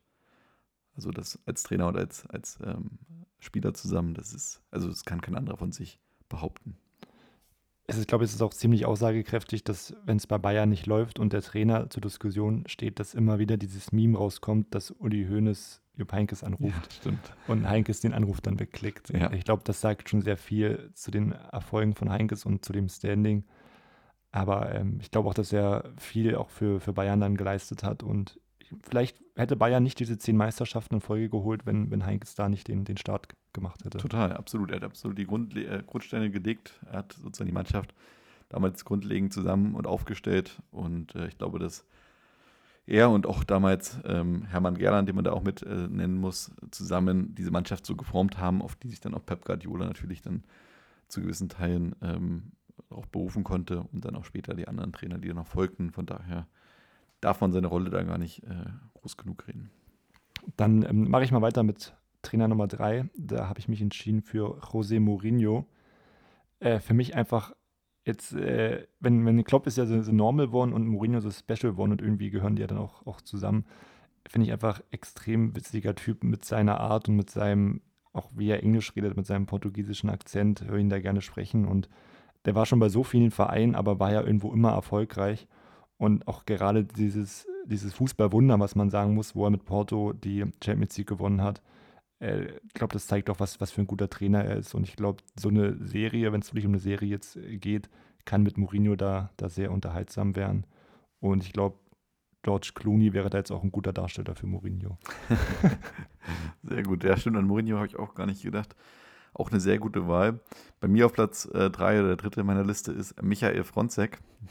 okay, Michael einfach, Fronzek. Einfach, weil es mich mal interessieren würde, wie dieser Trainer ähm, es geschafft hat, immer wieder als Trainer an der Seitenlinie zu stehen. Zuletzt ja auch bei Wolfsburg als Co-Trainer wieder dabei gewesen und es jedes Mal auch nicht läuft und das, wie das sozusagen, wie er Argumente äh, liefert, die für ihn sprechen in so einem, nennen wir es mal, Vorstellungsgespräch, dass er da immer wieder einen Trainerposten hat. Er war bei Aachen, er war bei Bielefeld, er war bei Gladbach, bei Pauli und bei Hannover in der Bundesliga an der Seite und bei keinem Verein hat es äh, ansatzweise funktioniert. Sein Punkteschnitt liegt bei 0,95. 0,95 im Durchschnitt, ja. Boah, das ist schon echt, das ist echt schlecht. Und von daher, ich weiß nicht, ob Michael Fonse gesagt, er, er spielt für, also er trainiert ohne Gehalt oder sowas. Man sagt, man spart irgendwie Geld oder was das Argument ist, dass ihn am Ende immer wieder an die Seitenlinie geholt hat. Auf jeden Fall würde ich mich sehr interessieren, wie er und der Verein zu jedem Zeitpunkt tickte. Ich glaube, das wäre dann wahrscheinlich eher eine Comedy-Serie. Das kann sein, ja. ja. Ich ähm, würde jetzt mal ähm, eine Deu deutsche Netflix-Serie dann in den Raum bringen, denn äh, eine deutsche Netflix-Serie, die dann äh, über das Leben und das Wirken von Christian Streich be äh, behandelt. Über den Breisgau-Vulkan, wie er ja auch genannt wird. Ich glaube, das ist dann auch eher im, im Comedy-Bereich angesiedelt, aber ich glaube, Streich gehört mittlerweile zu Freiburg und zur Bundesliga wie der Ball zum Fußball, könnte man sagen. Ist jetzt auch schon seit vielen Jahren bei, bei Freiburg Trainer und ist ja auch über die Grenzen von Freiburg eigentlich der beliebteste Trainer, glaube ich, in, in Deutschland, wenn man dann auf Social Media schaut. Huldigen den sehr viele und ich glaube, ist auch noch einer, der der Fußball lebt und war jetzt auch neulich ein witziges äh, Meme, was ich gesehen hatte. wo die Unterschiede gab zwischen einem äh, Homeoffice von einem Trainer in der NFL, der eine super geile Villa hat, und Homeoffice von Christian Streich, als er Corona hat und der halt in seiner Küche sitzt, die äh, aussieht wie eine Küche von, äh, von Otto Normalverbraucher und er ist halt noch sehr auf dem Boden geblieben und ich glaube, er ist auch ein Trainer, den wir, wenn er aufhört, glaube ich, in ganz Deutschland äh, vermisst werden würde. Das stimmt auf jeden Fall. Auch immer einer, der sehr gute Pressekonferenzen hält. Auf jeden Fall auch immer ein, ein Blick wert. Auf jeden Fall gibt es auch einige Best-ofs bei, bei YouTube. Das bringt mich auch zu meinem vierten Trainer, der auch legendäre Pressekonferenzen gegeben hat, äh, Eduard Geier. Trainer, der, glaube ich, eine ganz bewegende Geschichte hat, einfach aufgrund seiner DDR-Vergangenheit, äh, die man hier gar nicht gut reden will, aber er war immerhin auch äh, Stasi-Mitglied damals gewesen für über zehn Jahre, hat aber auch äh, große Verdienste gehabt für den Ostfußball als Trainer von Dynamo Dresden und als Trainer von der DDR-Nationalmannschaft. War dann zehn Jahre bei Cottbus und hat da, glaube ich, ähm, wahnsinnig ja, viel für diesen Verein getan. Und ähm, insgesamt, glaube ich, kommt er aus einer Zeit, wo der Fußball noch ganz, ganz anders war, wesentlich unprofessioneller, als es heute ist. Und äh, er aber trotzdem irgendwie ja, mit seinen Worten immer Anklang findet, sozusagen. Ich glaube, er kann den Fußball auch gut einordnen. Manchmal natürlich auch ein bisschen populistisch, geprägt, ja. sozusagen den Aussagen, so nach dem Motto, ja, Profisportler sollen sich nicht so haben, die kriegen so viel Geld, früher war das so und so und so. Ähm, aber ich glaube, Zeiten ändern sich und äh, vielleicht sollte sich auch Herr Geier mal seine Meinung ändern, aber trotzdem finde ich, dass er und Hans Meyer, ich weiß nicht, ob du das Duo kennst, Geier gegen Meyer, gibt es manchmal so Veranstaltungen, ob du das schon mal gelesen hast, finde ich, glaube, dass beide gesehen, ja, einfach klar. aufgrund ihrer Geschichte viele, äh, viel erzählen können und ähm, er, glaube ich, auch eine gute Netflix-Serie ein guter Netflix-Serien-Gast wäre. Wäre auf jeden Fall auch dann eine, eine deutsche Produktion. Ja, definitiv. ja, auf jeden Fall. Geier ist eben einer der alten Schule und da sieht man auch diese Entwicklung im Trainerbusiness einfach, wo jetzt eben viele junge Trainer sind, diese Laptop-Trainer und so eine Trainer wie Ede Geier ja, ja so eine Trainertypen ausgestorben sind im, im heutigen Fußball oder, oder weniger wären und eben eher diese Nagelsmänner und äh, Sebastian Hoeneß zum Beispiel ähm, kommen, aber Geier auf jeden Fall auch ein, ein Trainer, der äh, der da ja sehr viel Eindruck hinterlassen hat. Auch damals waren wir ja noch Kinder, glaube ich, da war das schon äh, verrückt zu sehen, wie der da auch an der Seitenlinie ausrastet. Dann äh, mein fünfter Trainer, da habe ich mich entschieden für äh, Yogi Löw, denn ähm, ist er der Vater unseres Erfolgs bei der WM 2014. Und ich glaube, da könnte man eine schöne Serie drum stricken, wie das alles begann äh, mit der Nationalmannschaft, äh, wie er Co-Trainer war bei Klinsmann, dann der Höhepunkt natürlich die WM 2014 und eben auch dieser, ja, dieses enttäuschende Ende mit der WM 2018 dann vielleicht und auch der ähm, Europameisterschaft, ähm, wo es dann vielleicht die Serie nicht mit einem Happy End unbedingt endet. Aber ich glaube, da ähm, hätte man auch viele, viele schöne Szenen und auch wenn Löw teilweise in Deutschland immer dann später nicht mehr so beliebt war, würde ich das gleiche sagen wie, wie bei Schweinsteiger, dass auch vielleicht ohne Löw wir nicht die WM 2014 gewonnen hätten sondern dass er da auch echt die Mannschaft perfekt eingestellt hatte und mit einem anderen Trainer hätte es vielleicht nicht geklappt. Das stimmt, ja. Dein Trainer Nummer 5, glaube ich. Einen haben wir noch bei dir, oder? Genau, mein letzter Trainer ist Otto Rehagel.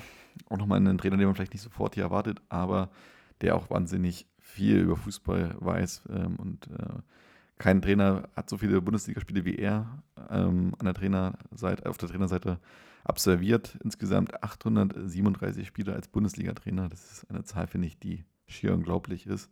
Platz 2 ist übrigens Jupp Heynckes mit 668. Ähm, und natürlich seine Laufbahn war natürlich auch sehr bewegend als jahrelanger Trainer von Werder Bremen. Also insgesamt 14 Jahre an der Seitenlinie gewesen, ging es dann nochmal zu Bayern, wo es dann gar nicht lief und dann nochmal zu Lautern, wo er mit einem Zweitligisten in die erste Liga aufstieg und dann ähm, Meister wurde dann äh, Trainer bei Griechenland nochmal gewesen, nochmal Europameister geworden. Also wer hätte sowas ihm äh, zugetraut damals? Und von daher, insgesamt wurde er beispielsweise fünfmal ähm, Trainer des Jahres in der Bundesliga. Das sind alles Werte, die für ihn sprechen, auch wenn die letzten Jahre dann nicht mehr so erfolgreich waren. Dann nochmal seine Anstellung bei Hertha BSC und Co. Aber ich glaube, trotzdem hat er eine bewegte Lebenszeit und äh, könnte eine eigene Netflix-Serie bekommen, wo er auch nochmal auf den Fußball in Deutschland in der Bundesliga zurückblickt könnte man auch einfach äh, Rehakles nennen und dann irgendwie auch, weiß ich nicht. Auf jeden Fall müsste man die auf Griechisch vertonen. Also das müsste Netflix dann machen. Das stimmt, oder zumindest Untertitel dafür. Und zumindest Untertitel besorgen dann. Ja. Ähm, damit auch die, weil er war ja auch wirklich in Griechenland, wurde er wirklich als Gott verehrt, wo die die EM gewonnen haben. Ja, und ich finde, man denkt auch mal, das war 2004 dann vorbei, aber war wirklich noch bis 2010 an der Seite von Griechenland. Hat die auch nochmal dann zur WM gebracht, Ja. 2010 und auch nochmal 2008 bei der EM mit hingebracht. Und jetzt heutzutage ist ja der griechische Fußball unter ferner Liefen. Ja.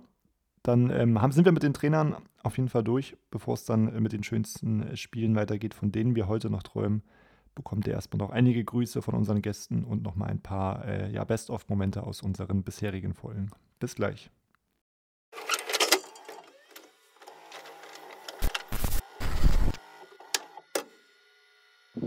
Ja, die herzlichsten Glückwünsche zu 50 Folgen Retro-Spieltag sendet euch Basti aus dem Harz. Ähm, ich bin auf jeden Fall, würde ich sagen, einer der Stammzuhörer aus, dem, aus der ersten Stunde. Durfte bei Folge 32 und 43 mit dabei sein. Das war eine, eine tolle Sache auf jeden Fall. Würde mich über weitere Einladungen von euch freuen und ja, wünsche euch alles, alles Gute für die nächsten 50 Folgen. Und ja, ich warte auf jeden Fall schon auf die neue Einladung. Bis dann.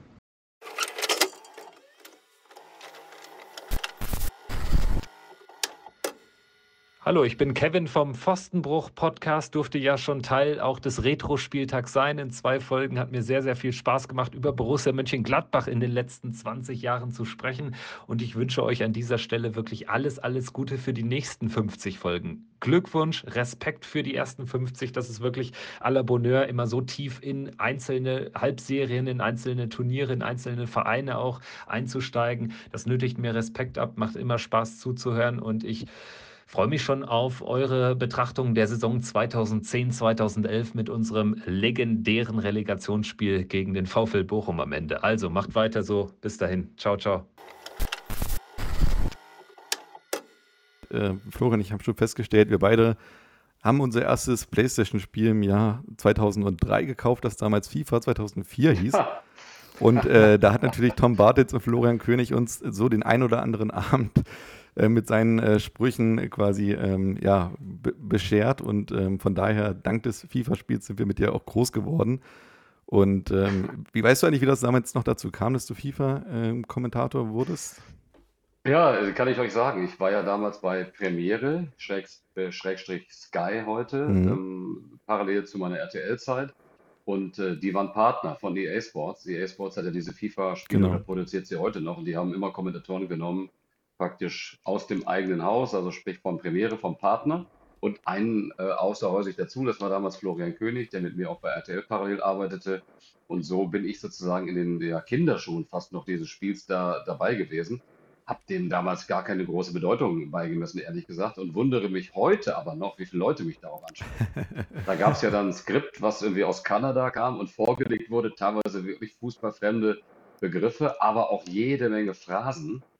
Und wir Ja. haben dafür ein äh, überschaubares Honorar bekommen. Und ich weiß noch, dass ich äh, mir dann diesen Katalog angeguckt habe, der nur aus Phrasen bestand. Also alle Sätze, die Marcel Reif uns quasi auf den Index geschrieben hat, die wir niemals sagen dürfen.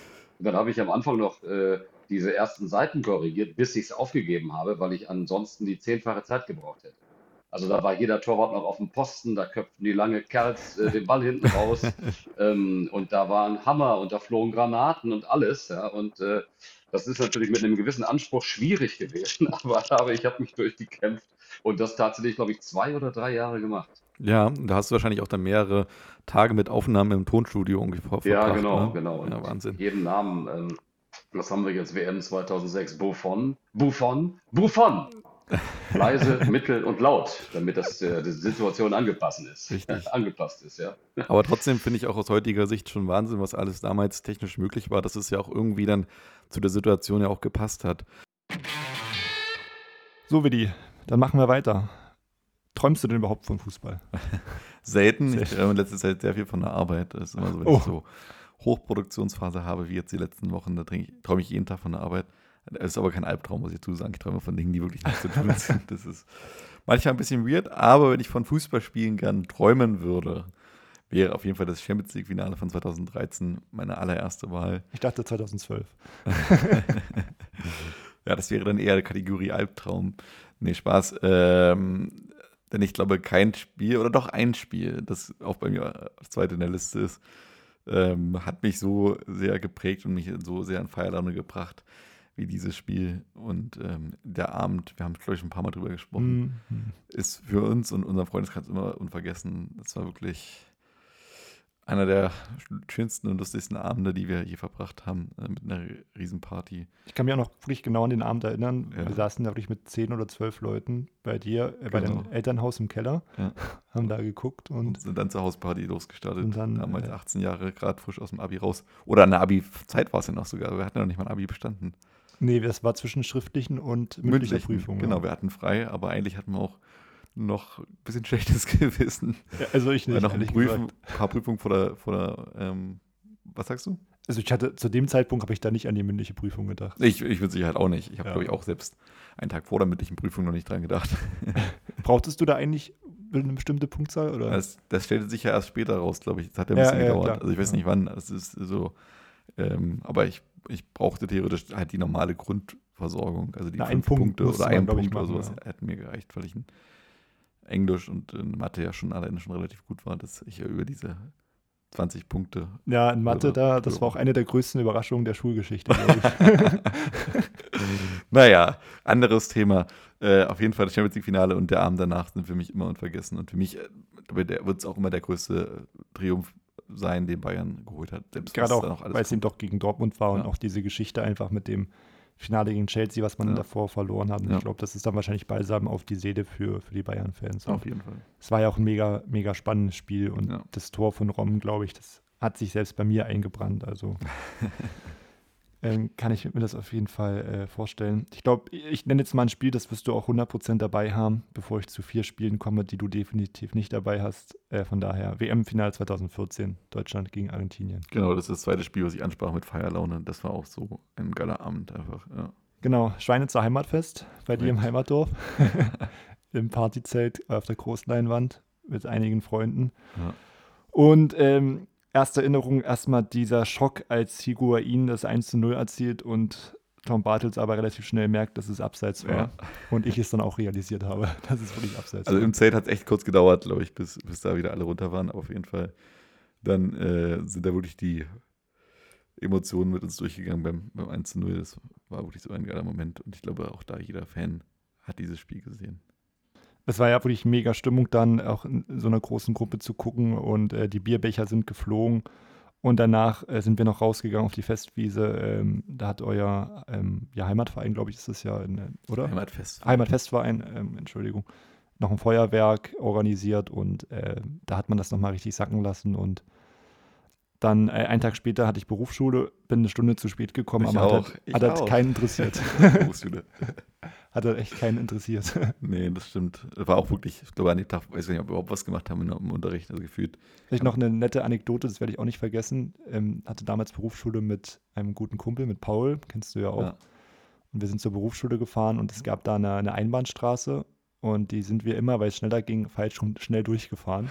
und tatsächlich an dem Tag hat die Polizei äh, kontrolliert und Ach, hat krass. uns dann rausgezogen Oh.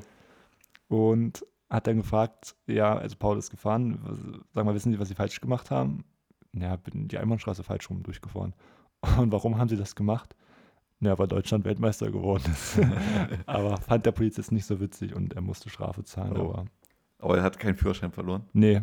Also die haben auch keinen Alkoholtest gemacht. Er meinte, es war besser so. Aber ähm, ja, Waren sie nochmal gnädig. genau. Dann, ähm, ich kann ja mal die, die nächsten vier Spiele, muss ich dir sagen, die sind alles Freiburg-Spiele, weil Oh. ich einfach viele Freiburg-Spiele gesehen habe und gerade das eben die Spiele sind, von denen man dann doch träumt. Äh, letztes Jahr Pokal-Halbfinale gegen Hamburg, das Finale gegen Leipzig, gegen Hamburg einfach, ich war im Stadion, un unfassbare Stimmung und einfach dieses Erlebnis zu haben, dass man weiß, okay, man steht zum ersten Mal in der Geschichte im Finale, ähm, das war einfach grandios und auch das Finale, da waren wir auch sogar gemeinsam um, um Olympiastadion, auch wenn es leider mit einer Niederlage geendet ist, werde ich das nie vergessen, einfach mit 30.000 Freiburgern da im, in der Kurve zu stehen und die Lieder zu singen und es war ja auch einfach ein mega spannendes Spiel und man war so kurz davor und äh, ja, das ist vielleicht dann teilweise auch ein Albtraum, aber Nee, aber ich kann das komplett nachvollziehen. Ich, ich finde auch, so ein Spiel, ähm, wo man vielleicht das Finale verliert, aber das einfach dieses Erlebnis generell ist ja schon so viel wert. Also das hat, finde ich, also das Ergebnis ist dann ein kleines bisschen zweitrangig. Natürlich wäre es viel geiler gewesen, wenn Freiburg das gewonnen hätte, aber war ja trotzdem eine großartige Leistung, dass man da ist. Man hat sich ja super verkauft und von daher hat halt nur das i-Tüpfelchen gefehlt. Das Wichtige, aber trotzdem, ähm, ja, es ist, glaube ich, trotzdem egal in dem Moment. Ja, das Gute war, dass, dass du dabei warst, noch ein paar andere Freunde und dann hat man danach noch ein, noch ein Bier getrunken und dann hat man die ganze Sache eigentlich schon wieder ein bisschen vergessen, aber ähm, ja, es hängt einem immer noch ein bisschen nach. Aber wie gesagt, trotzdem ein tolles Erlebnis und wenn wir nochmal ins Finale kommen, dann denke ich, dann stehen wir auf jeden Fall wieder in der Kurve. Ich wäre dabei. Sehr gut. Das heißt bei dir, also nee, du hast noch zwei Spiele auf der Uhr. Genau, das war jetzt Halbfinale gegen Hamburg und gegen Leipzig. Das Finale würde ich jetzt mal zusammenfassen. Die, das ist meistens in einem Traum dann quasi hintereinander Ach so. weg. Achso, soll ich weitermachen? Genau, mach Okay. gerne weiter. Ähm, bei mir das Spiel Deutschland gegen Italien 2006. Auch hier natürlich ähm, hat man das Spiel leider verloren, aber das, äh, der Abend, ähm, gerade noch als Kind, ist trotzdem unvergessen.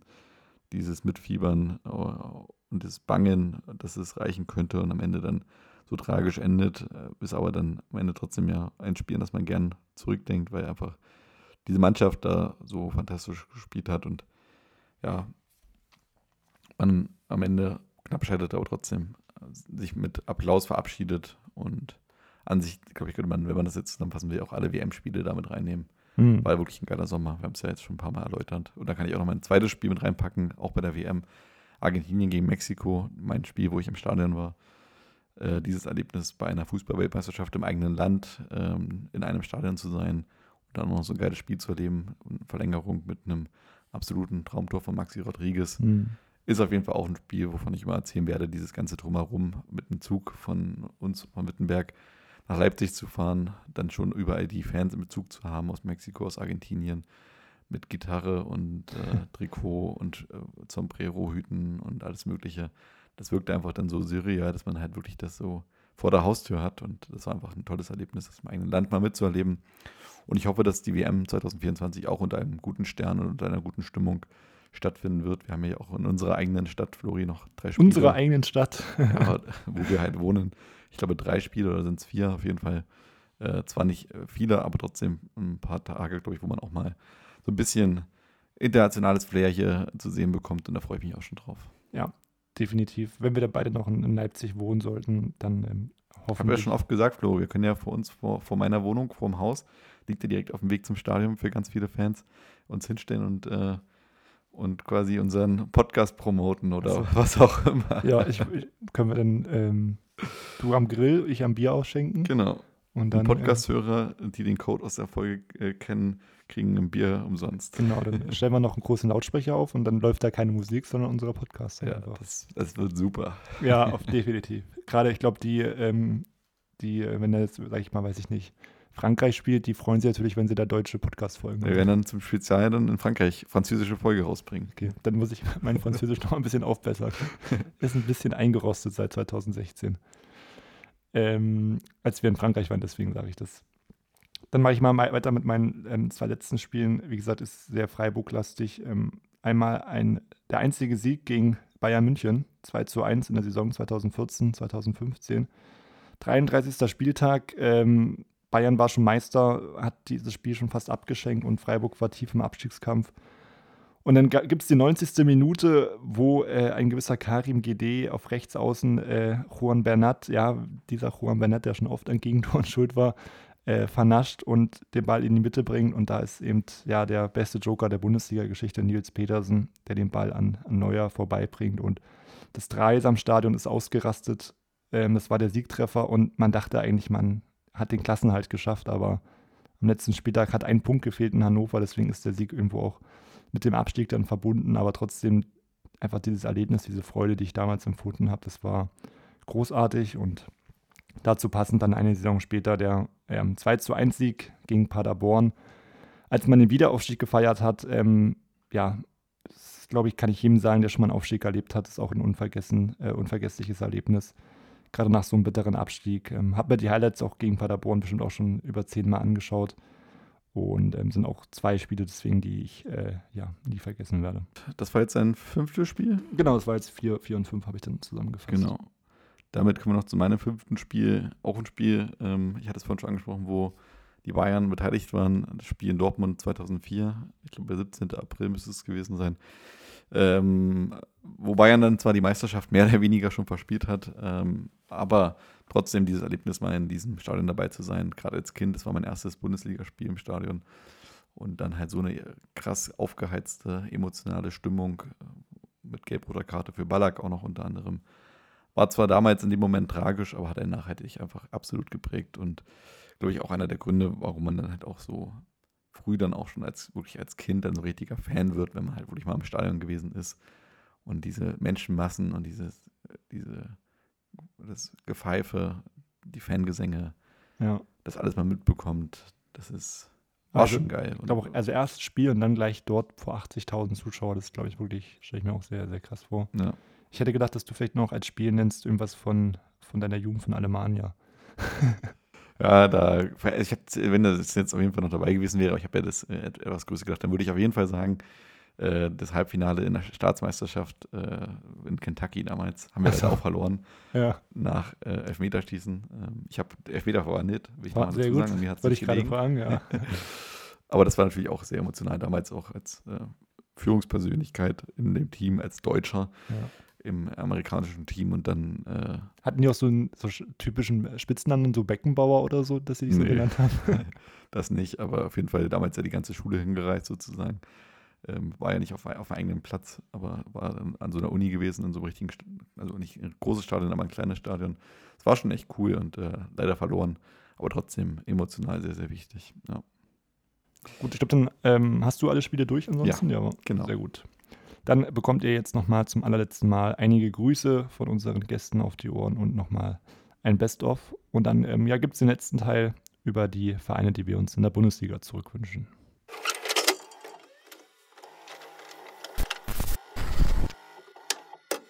Hey, wir sind Matti. Und Knie vom Podcast Hör mal, wer da hämmert. Wir waren zu Gast in Folge 44 und 45 bei unseren guten Freunden vom Retro-Spieltag. Und mussten danach erstmal wieder vom hohen Werdeross herunterkommen. Und der Realität ins Auge blicken. Wir danken Willi und Florian für ihren einzigartigen Poddy Mit regelmäßigen Rückblicken in meist bessere, in Klammern Werder, Zeiten. und hoffen, dass nach der 50. Folge noch viele Folgen werden. Und in zehn Jahren auf eine Champions League-Teilnahme von Werder in den 2020ern zurückgeblickt wird. Und Ole Werner eine fünfminütige Laudatio erhält. Viel Spaß und Freude euch beiden in den Folgen, die da noch kommen. Macht mit eurer lockeren und sympathischen Art genauso weiter. Grün-weiße Grüße. Und grün-weiße Küsse. Knie und Matti.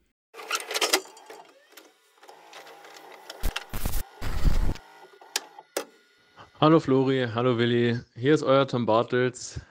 nee, Scherz natürlich nicht, hier ist Johannes. Äh, ich durfte jetzt zu Gast sein bei euch in der letzten Folge beim Retro-Stammtisch. Ja, und ich wollte einfach auf diesem Wege auch meinen herzlichen Glückwunsch äh, mitteilen zu eurem 50. Jubiläum, die 50. Folge. Ja, nicht schlecht. Ähm, ich hoffe, es kommen noch viele, viele, viele Folgen dazu. Ähm, ja, nee, macht weiter so. Macht wirklich Spaß, euch jede Woche zu hören. Und ja, wer weiß, vielleicht klappt es ja noch irgendwann mit dem ganz großen Durchbruch. Ich drücke euch auf jeden Fall die Daumen. Alles Gute.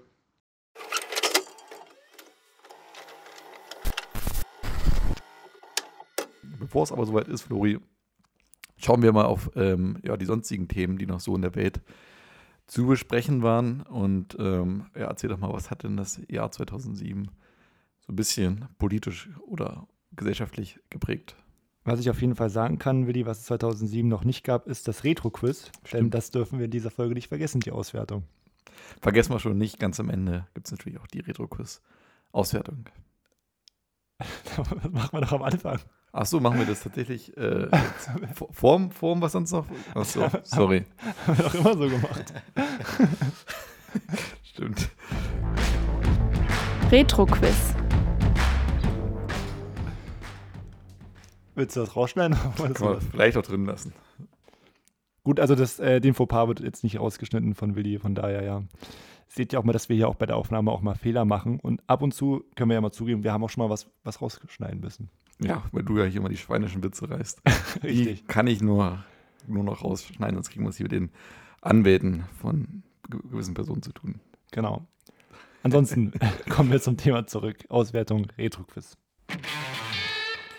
Ja, und damit geht es weiter mit den großen fünf Vereinen, hier, die wir uns beide zurückwünschen. Und ich könnte mir vorstellen, dass sich bestimmt mindestens drei bei uns ähneln. Definitiv, definitiv. Fang doch mal an mit deinem ersten, Flori. die beiden Hamburger Vereine, Hamburg und St. Pauli. HSV ist, glaube ich, selbsterklärend, ist der Bundesliga-Dino, hat äh, ein geiles Stadion, hat geile Fans. Verein mit Tradition gehört zurück und wenn dann gleich gemeinsam mit St. Pauli, dann haben wir in der Bundesliga noch zwei Derbys. St. Pauli auch so ein bisschen der etwas andere Verein, auch immer mit einer Klassenstimmung am, am Millern-Tor. Von daher, glaube ich, sollte Hamburg definitiv wieder in der Bundesliga vertreten sein und dann gerne mit beiden Mannschaften. Ja, also Hamburg, äh, also HSV teile ich. Ähm, St. Pauli finde ich auch ein klasse Verein, ist aber nicht bei mir unter den ähm, größten fünf. Ähm, bei mir ist der erste FC Kaiserslautern auf der, der, zweite Verein, den ich hier nennen äh, möchte. Einfach weil auch die eine geile Fanszene haben, ist eine Region, äh, die es auch nicht ganz leicht hat in Deutschland, äh, die hoch verschuldet ist, aber wo der Fußball gefühlt das ähm, verbindende Ele Element ist und einfach diese ganze Region, ich meine, wir reden über Kaiserslautern, das ist echt keine große Stadt, die aber jede Woche irgendwie 50.000 ins Stadion kriegen oder fast 50.000. Da muss man echt den Hut davor ziehen und ähm, die haben auch die letzten Jahre es sehr, sehr schwer gehabt. Wenn die wieder in der Bundesliga spielen würden, könnte ich mir vorstellen, dass der Verein dann sich da auch erstmal zumindest eine Saison hält, aufgrund von der Euphorie in der Region und würde denen das wünschen, dass das wieder zeitnah passiert. Ja, Kaiserslautern habe ich auch und ähm, ja, die Begründung hast du schon geliefert. Und man merkt auch in der Stadt jetzt nach dem Aufstieg in die zweite Liga ist wieder eine, eine große Euphorie da und spielen ja wirklich auch äh, guten Fußball in der zweiten Liga. Waren jetzt auch gegen Hamburg mit 10.000 Auswärtsfahrern da. Also die Fanszene ist wirklich ähm, gigantisch, haben sogar ein starkes 1 zu 1 geholt. Ich glaube, wichtig wird es erstmal sein, sich in der zweiten Liga zu etablieren, aber hey, warum nicht? Sie können gerne wieder aufsteigen und ich glaube, das würde der Bundesliga auch gut tun. Dann äh, mach du gerne weiter mit deinem äh, dritten Verein dann. Ich habe jetzt schon drei genannt. Genau, das ist bei mir 1860 München. Einfach ein Verein, finde ich, der auch in den letzten fast schon 20 Jahren extrem leiden musste und ähm, wo die Fans auch immer dazugehalten haben, das muss man schon sagen. Das ist, äh, ist auch echt äh, toll, das zu sehen, wie da auch im Grünwalder Stadion jetzt wieder die Post abgeht, äh, wie man auch wieder einfach das Gefühl hat, der Verein ist auf dem Weg in die richtige Richtung und ich würde ihm erstmal wünschen, dass er sich dann in der zweiten Liga etabliert. Würde mich aber freuen, wenn es wieder richtige Münchner Derbys in Liga 1 geben würde. Und ähm, kann mir auch vorstellen, dass wenn äh, 1860 wieder in Liga 2 ankommt oder spätestens in Liga 1 es dann auch so richtig wieder so ein Kult gibt, so einen kleinen Hype irgendwie darum, weil man einfach so sagt, wir sind wieder da und äh, die Stadt, also zumindest die Hälfte der Stadt auch irgendwie hinter dem Verein dann steht. Würde mich freuen und äh, Verein gehört einfach in die erste Liga. 68 habe ich dann auch, also die, die dritte Mannschaft, mit der wir uns ähneln. Ähm, ja, es ist ein Verein, der jetzt schwierige Zeiten durchgemacht, auch äh, mit den Investoren, dann mit dem, ja, mit dem, mit der Allianz Arena, wo sie dann ausziehen durften, mussten oder sollten. Und ja, so ein bisschen so ein Neuanfang wagen und ich glaube auch so ein Münchner Derby, das hätte nochmal was in der Bundesliga. Und ähm, ich glaube, dass auch die, äh, der Verein und die Fans da sehr, sehr gut nochmal hinpassen würden. Und hoffen wir mal, dass erstmal der nächste Step gelingt, vielleicht in die zweite Liga aufzusteigen und dann in ein paar Jahren in die Bundesliga. Würde mich auf jeden Fall auch freuen. Dann, Willi, mach du doch deinen vierten Verein. Jetzt kann es sein, dass ich dir zum dritten Mal das Wort klaue, wenn ich das jetzt mache. Aber mir ist natürlich der, der vierte Verein Energie Cottbus. Habe ich auch. Ja. Dann sag du doch deine Begründung als erstes Mal. Genau, Cottbus, glaube ich, ähm, ja, wir sind ja auch, auch, auch aus dem Osten und Cottbus ist eine ostdeutsche äh, Mannschaft. Wir ähm, damals als Kinder oft war ich mit meinem äh, Vater im Stadion, ähm, später dann wir auch als, als Jungsgruppe dann Samstag früh mit dem Zug hingefahren und ähm, Bahnhof immer McDonalds, dann zum Stadion gegangen, immer viel zu früh da gewesen. Aber es sind ja auch irgendwo witzige Erlebnisse. Dann, Willi, wir beide in der Halbzeitshow von, von Cottbus oder vorm Spiel sogar. Ja, stimmt. Wo wir dann gewesen. sogar einmal das Glück hatten und wir sogar das Spiel aus nächster Nähe betrachten konnten. An der Bande hinterm Tor. Ja. Und ja, irgendwie, ich glaube, das wäre extrem wichtig für die Region, wenn, wenn Cottbus dann zum, ich sag mal, Cottbus ist jetzt in der vierten Liga, da gehören sie nicht hin. Für mich mindestens, ob sie jetzt in eine Bundesliga gehören, sei jetzt mal dahingestellt für neutrale Fans vielleicht. Aber so ähm, zweite Liga können die locker spielen, auch mit dem Stadion. Ist auch ein schönes Stadion eigentlich, ähm, was mindestens zweite Liga verdient hätte. Und ja, ist ja auch irgendwo auch damals ein Kultverein gewesen mit, mit den ganzen ja, Osteuropäern, hat, hatten ja auch irgendwo ihre, eigenen, äh, ja, ihre eigene Stelle im, im, im, in der Bundesliga. Mittlerweile leider etwas in Vergessenheit geraten, Energie, aber ja, weiß nicht, hast du noch was zu sagen oder? Ich glaube, es ist ein Verein, wo auch wenige Leute sagen würden, gehört für mich nicht da rein. Also ich glaube, ich gebe dir recht, es ist jetzt kein Verein, der zwangsläufig unter die großen äh, oder die größten 18 in Deutschland zu sehen ist. Äh, definitiv nicht.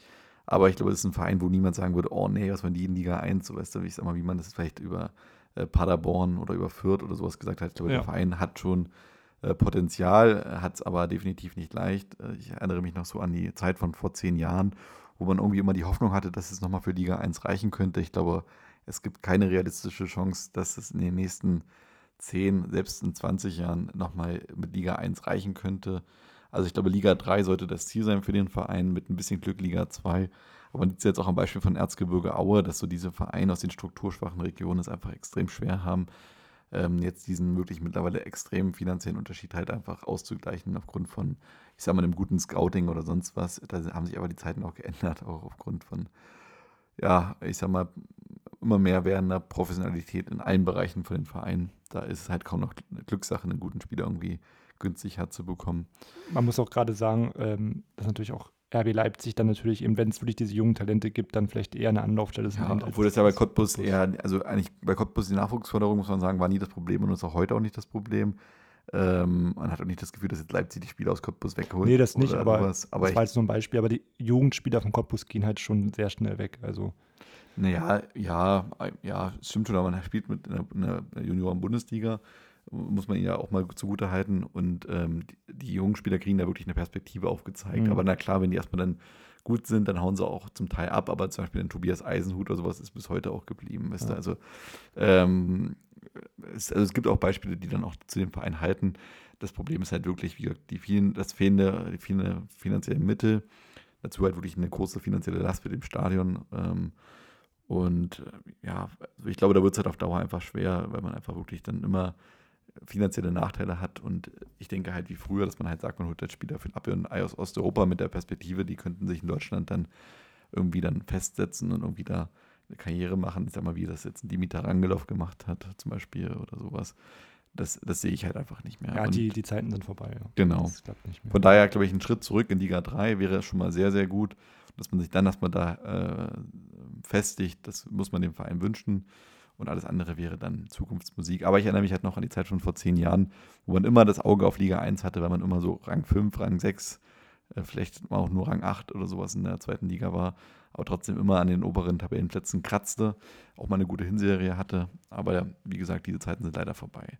Bei mir der letzte Verein in der Liste, ähm, wo ich auch lange überlegt hatte, wen ich damit aufnehme, da will ich nochmal St. Pauli auch nennen, die hatte ich auch kurz mit Betracht gezogen oder auch Hansa Rostock, ist bei mir aber Dynamo Dresden, weil ich einfach denke, oder ich würde es gerne mal sehen, wie diese Fanszene durch Deutschland tourt.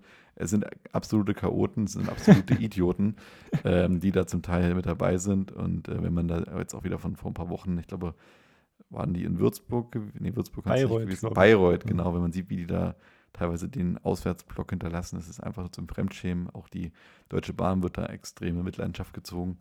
Aber ich sag mal, man muss halt sagen, was die an Aktionen starten, ob ich da an das Spiel damals in Karlsruhe denke, ähm, oder, oder wenn die früher zu 60 gefahren sind mit irgendwie 25.000 Leuten im Gästeblock, weil das Stadion einfach auch quasi nicht mehr ansatzweise äh, so viele Heimfans hatte, dass da äh, der Gästeblock sozusagen nicht ausreichend äh, oder dass man nur im Gästeblock Platz hätte.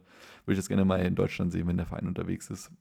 Und die haben auch echt geile Choreos zu Hause. Also. Keine Choreos zu Hause, definitiv. Und von daher, der Verein ist seit über 20 Jahren nicht mehr in der ersten Liga. Ich denke, irgendwann wird der Tag kommen, wenn man das vielleicht zurückschaffen kann. Aber man sieht ja auch, dass der Verein sich oft selbst im Weg steht. Jetzt zuletzt hatte man echt eine gute Mannschaft in der zweiten Liga zusammen, aber man hat nichts draus gemacht. Jetzt ist man wieder in Liga 3 angekommen und muss auch wieder von vorne anfangen. Und äh, ich denke, die Stadt und der Verein haben Potenzial für Liga 1, aber ich glaube, aufgrund der Unprofessionalität im Management wird man das nicht erreichen. Da bin ich mir eigentlich relativ sicher. Da ist man einfach zum Beispiel im Vergleich zu Union einfach wirklich Me- Meilen hinterher. Also eigentlich fast schon Lichtjahre. Das, das, das Ja. mag sein, ja. Aber du hattest recht, äh, vier von fünf Vereinen haben sich dann überschnitten. Ja. Nur St. Pauli bei mir und. Hast du noch Dresden. jemanden, den du auf der Liste irgendwie hattest, wo du sagst, hast du kurz drüber nachgedacht? Ja, also Rostock hatte ich überlegt. Mit Dresden verbinde ich halt ehrlich gesagt nicht so viel, weil auch die jetzt, als ich jetzt noch Kind war, nicht in der Bundesliga waren. Aber ansonsten gab es da viele Vereine, die ich auch ehrlich gesagt nicht mehr in der Bundesliga sehen möchte. Spannend, weil ich meine, man man kann ja auch noch mal kurz auf die Liste gucken.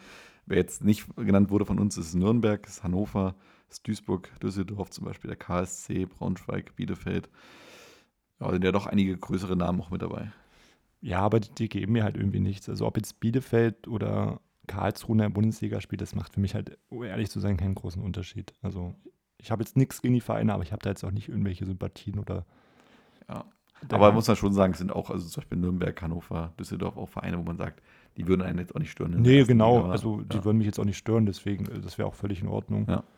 Von daher, das war jetzt auch kein, kein Diss gegen die Mannschaften, aber Genau. es können halt auch nur 18 Mannschaften in der Bundesliga spielen. Ja. Das ist halt einfach so. Ähm, Ich glaube, so wie es jetzt gerade aufgeteilt ist, ist es insgesamt schon ganz okay. Jetzt noch die fünf dazu von uns und dann machen wir eine größere Liga Mach mal draus. mit 24 dann. Ja. ich würde mir ja wünschen, tatsächlich, ich wäre ja vom Gefühl her auch für eine Erweiterung offen. Wünschen würde ich es mir jetzt nicht unbedingt, aber 20, 20, 20 als Ligastruktur fände ich auch okay eines Tages und dann vielleicht noch ein paar mehr äh, große Vereine. Würde mich jetzt gar nicht so stören. Du hast so ein schmerzvolles Gesicht. Ja, ich habe gerade Knieschmerzen bekommen. ich habe tatsächlich äh, 49 Folgen in Folge jetzt fast auf meinem äh, Wohnzimmerboden aufgenommen habe. Und das hat teilweise echt unbequem wird. Und ich habe jetzt mein Bein gerade mal bewegt und das hat, äh, hat sehr viele Schmerzen bereitet tatsächlich. Also ich habe jetzt nicht so böse geguckt, weil du über eine Ligaerhöhung ge- gesprochen hast. Okay. Ja, damit äh, kommen wir noch zum letzten Teil. Das ist dann der kleine Ausblick noch. Äh, wie geht's weiter, Flori? Ja, ähm, ich glaube, Mario und Robert haben, ja, haben das ja in ihren Grüßen genannt. Sie wollen gern 500 Folgen. Das weiß ich nicht, ob wir das schaffen. Mu muss ich so ehrlich sagen. War ein Ähm, guter Anfang auf jeden Fall, die ersten 50. Genau, denke ich auch. Es war ein guter Anfang. Es geht auf jeden Fall weiter. Ähm, wir bleiben uns natürlich treu. Wir besprechen weiter ähm, ja, einige Bundesliga-Saisons in der Vergangenheit, natürlich auch die großen Turniere. Ähm, da können wir ja schon mal verraten, ähm, zur WM in Katar, die wird von uns begleitet, aber eben mit einem Rückblick auf die WM 2014. Da freue ich mich auf jeden Fall persönlich schon sehr drauf. Dann gibt es sicherlich weitere Vereins-Specials, weitere Gäste, die wir haben. Und ähm, ich denke, da geht es dann auch auf jeden Fall im neuen Jahr dann weiter. Und ja, ich denke, möchtest du noch was ergänzen, Willi? Nö, einfach nur vielen Dank ähm, fürs Einschalten. Wir freuen uns auf die nächsten Folgen, die wir aufnehmen können. Und ähm, ja, wünschen euch jetzt erstmal ein schönes Wochenende, wie immer. Und danke fürs Reinschalten. Und macht's gut und bis bald. Ciao.